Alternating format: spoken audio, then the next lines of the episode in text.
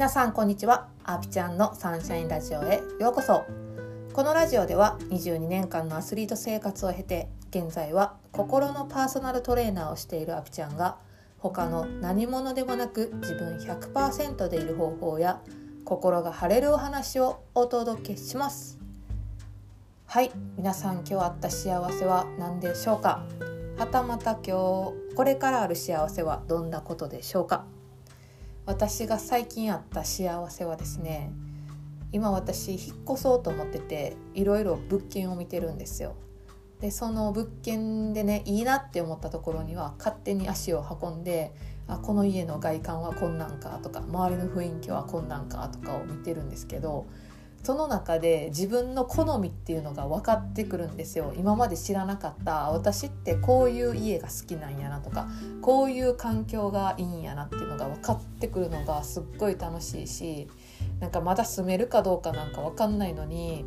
こうあまたある物件から自分のねそのここに住みたいっていう物件を選んでるのがねすっごい楽しいんですよね。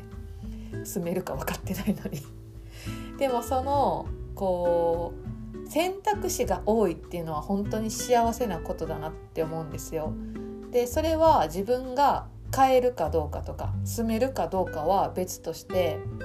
自分がめっちゃ好きなハイブランドがあったとしてそれを買わないにしろ見るのって自由じゃないですかただやしそれだけでもね人って楽しめるし幸せになれるなってその選択肢が豊富なことって幸せやなっていうことを感じております。はいということで今日のポッドキャストのテーマに行こうと思います。今日のテーマは目標が達成できない理由というお話をしたいと思います。あの前回のポッドキャストで目標の話をしているんですけど年始やし今年の始まりやし1月やしってなって目標を決めてる方って多いと思うんですよ。で目標ってねあの、まあ、特にアスリートって結果が明確だからその分目標っていうのも数字とか順位とかあの立てやすいと思うんですよねすごい分かりやすい目標が立てやすい。であのアスリートじゃなくっても今年は何キロ痩せるとか、えーと何円稼ぐとか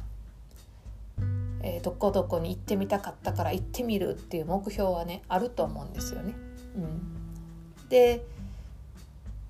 今日はねその目標って目標って立てて達成できたことってどれくらいありますか？私は今まで目標を掲げてきて達成できなかったこともめちゃくちゃあります。うん、でそれって何でかっていう話を今日はしていくんですけどその私はアスリートをしていた時に日本一になるとかこの記録を出すっていう目標がありました。でその目標ってねそもそも何の手段なんっていう話なんですよね。目標ってすごく決めやすいし自分の中でも明確だとは思うんですけどその目標は果たして何の手段なのか。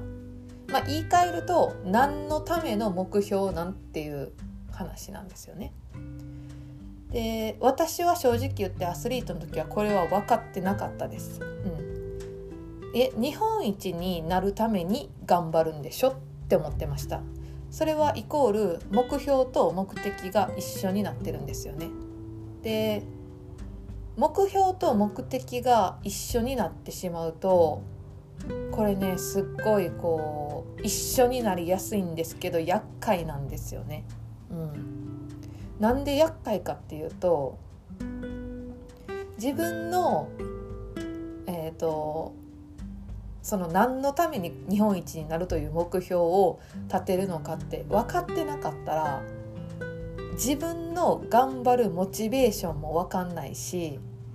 日本一になるっていうことが正解なんでじゃあ日本一になったことがある人の真似をしたりとかそんな人のようにならなければならないって思って自分とはまた別の人になろうとしたりとか自分の中じゃなくて自分の外に正解を作っちゃうんですよ。でその今まで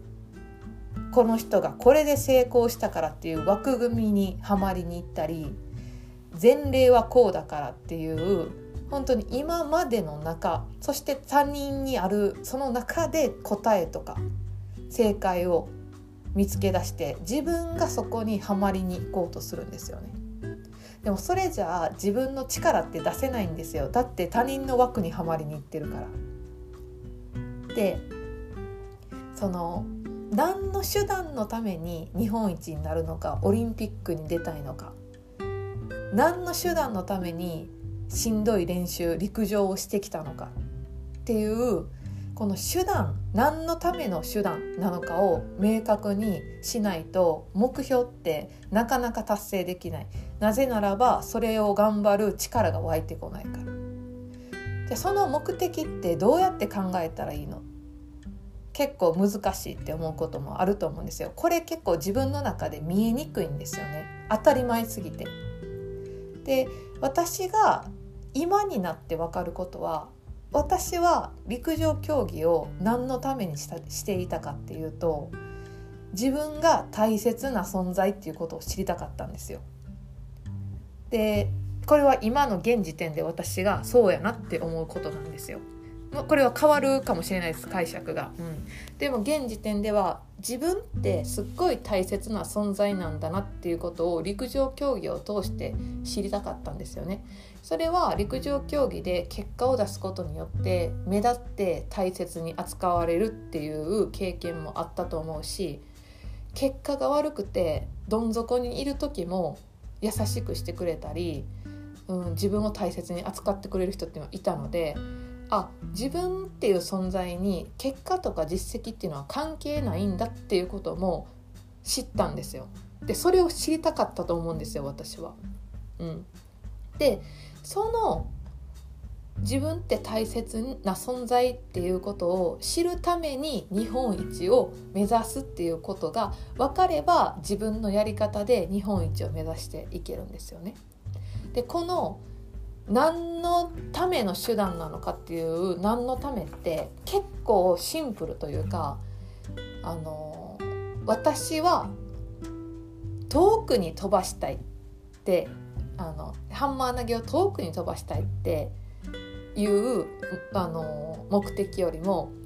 誰々に負けたくないから頑張るとかでもいいんですよね。私は自分の力がどんだけ出せるのか知りたいから頑張るとかなんかこう世間一般のこうアスリートってこうだよねとかビジネスマンってこうだよね主婦ってこうだよねみたいな。で主婦の目標って大体こんなんだよねみたいな。そういうのに当てはまる必要って一切なくって自分の中でこれまで育ってきた環境の中でこう知りたいこととか自分の力を試してみたいこととか自分の中にあるプライドとかって絶対あってそれをこう知りたい証明したい。自分の中にあるポリシ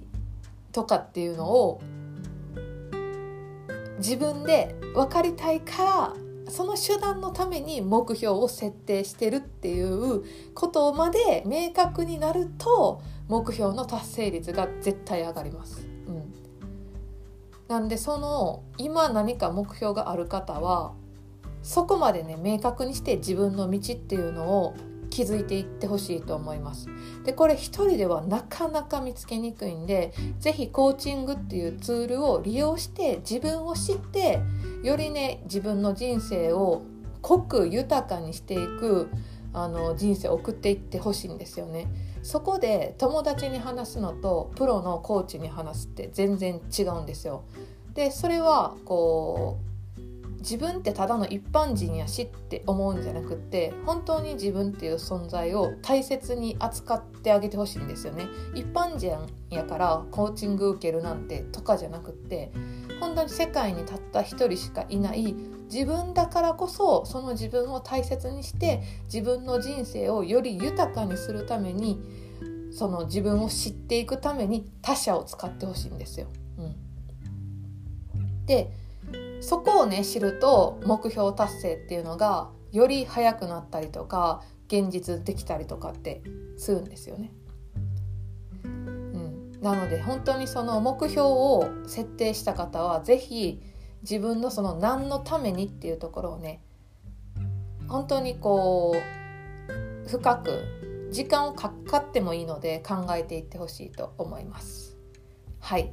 ということで今日はこんな感じで終わろうと思います。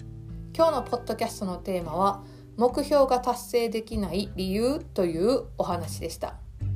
はい、えー、今日ねあのポッドキャストでコーチング私のコーチングも受けてほしいっていうことを言ったんですけど私のコーチングのサービスの詳細は LINE 公式からご案内しています。で今あの LINE 公式にご登録いていただいたら2024年をね本当により豊かに自分の目標を達成できるようなワークシートをプレゼントしています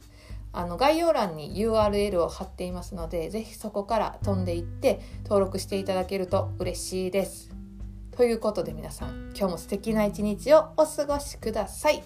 ではまた。チャオチャオ